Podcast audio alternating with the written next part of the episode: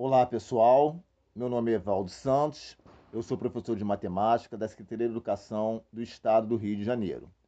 O tema da aula do nosso podcast de hoje será sobre par ordenado no plano cartesiano. Vamos lá então? O que seria um plano cartesiano? O plano cartesiano é formado por duas retas x e y que são perpendiculares entre si. Vamos então conhecer o plano cartesiano.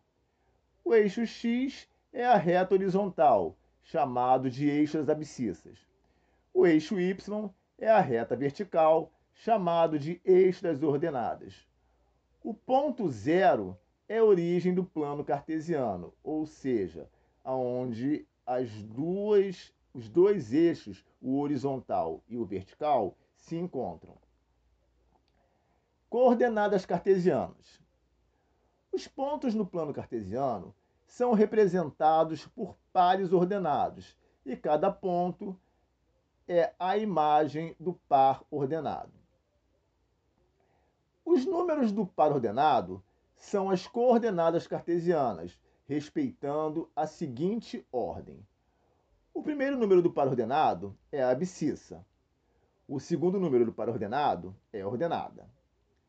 Temos no material descrito o exemplo de um ponto do, é, definido no plano cartesiano. O ponto seria igual ao ponto P, definido como para o eixo das abscissas o valor de 2 e para o eixo das ordenadas o valor de 5.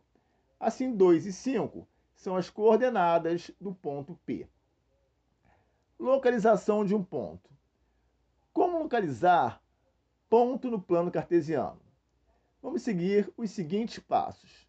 Primeiro, temos que localizar o número da abscissa. Segundo, temos que localizar o número da ordenada. Terceiro, o ponto ele é determinado pelo encontro das perpendiculares dos eixos x e y. Vamos agora localizar os pontos A, definido para o eixo das abscissas o valor de 4 e para os eixos das ordenadas o valor de 5, o ponto B, definido para os eixos das abscissas de menos 2 e para os eixos das ordenadas 4, e o ponto C, definido para o eixo das abscissas de menos 3, para os eixos das ordenadas menos 5, e o ponto D, definido para o eixo das, das abscissas 5 e os eixos das ordenadas menos 2 no plano cartesiano. No plano cartesiano. Essa definição de localização está descrita no material de vocês. Bom, pessoal, essa foi a aula do nosso podcast de hoje. Espero que vocês tenham gostado e até a nossa próxima aula então.